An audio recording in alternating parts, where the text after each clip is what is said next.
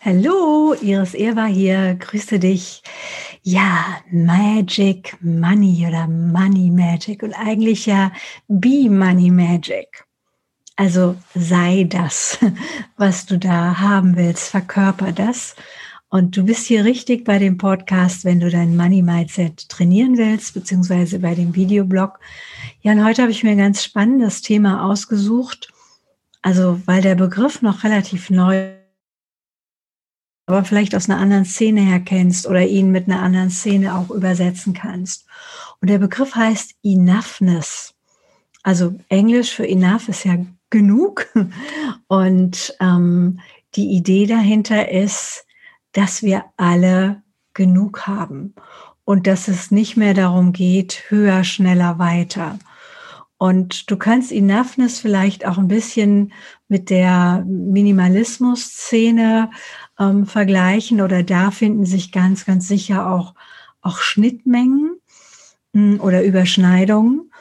Und es gibt auch so ein bisschen den Trend bei den Menschen, die ähm, so als, als Silbergeneration ähm, äh, betitelt werden, dass auch wenn ich älter werde, dass ich auch da zum Beispiel dann in ein Tiny House gehe oder dass ich mir überlege, was brauche ich denn wirklich? Brauche ich dieses riesengroße Haus? Die Kinder sind weg, die wollen hier eh nicht hin, wo ich gelebt habe. Also was ist denn das? Und das finde ich den schönen Ansatz daran. Was ist denn, wann habe ich denn genug im Sinne von, was ist denn nährend und erfüllend für mich? Und ich glaube, ähm, Schwalla, die hat, die macht so Science und ich kann den, kann den, den Shop hier unten drunter nochmal verlinken. Und die hat schon vor ein paar Jahren so eine, so eine Einkaufstasche gemacht, wo drauf stand, ich habe genug.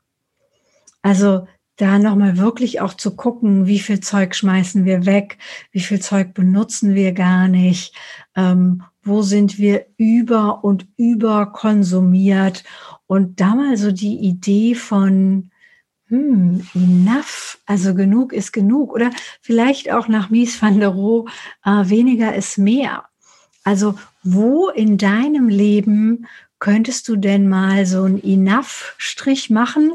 Also mal so, ein, so einen Strich drunter machen, sagen, okay, davon habe ich jetzt wirklich genug. Also keine Ahnung, Sportschuhe habe ich jetzt wirklich genug. Oder äh, schwarze Hosen habe ich jetzt wirklich genug. Oder ähm, verschiedene Dinge, die, also ich weiß, mein Papa hat lange Wein gesammelt und ja, das natürlich macht ihm das auch noch Freude, nur jetzt muss er den ganzen Wein ja noch trinken. ja, also auch da mal zu gucken, vielleicht, vielleicht reichen dir 10, 20 tolle Flaschen und den Rest verschenkst du oder äh, spendest du oder gibst auf einer Party frei oder machst eine Leertrink, Leertrinkparty draus. Also dieses Bewusstsein, wo haben wir genug? Brauchen wir noch ein zweites Auto? Brauchen wir den fünften Urlaub? Weil es, im Moment ist es ja sowieso äh, nicht so wirklich gut möglich, so richtig gut zu reisen oder viel oder weit zu reisen. Mm und vielleicht auch so eine Ebene von Genügsamkeit an den Tag zu legen. Und ich weiß, es widerspricht sich manchmal ein bisschen zwischen auf der einen Seite die Fülle leben und expansiv sein und wirklich auch alle Möglichkeiten einzuladen und gleichzeitig eine Ebene zu haben, wo du dich zentrierst und wo du prüfst, wann habe ich denn davon genug? Also ich wollte jetzt nicht jeden Tag nur Schokolade essen, auch wenn ich sehr gerne Schokolade esse, aber dann esse ich vielleicht lieber die, die Hochpreispraline oder den Trüffel oder die, die dunkle Schokolade und davon esse ich halt vielleicht eine Ecke, aber keine ganze Schokolade oder keine fünf Tafeln. Und wo in deinem Leben könntest du diese, diese Haltung von Enoughness noch mehr einladen? Wo gibt's die vielleicht schon? Und wenn es sie bei dir schon gibt, dann schreib mir doch mal. Und äh, ja, ich bin ganz gespannt.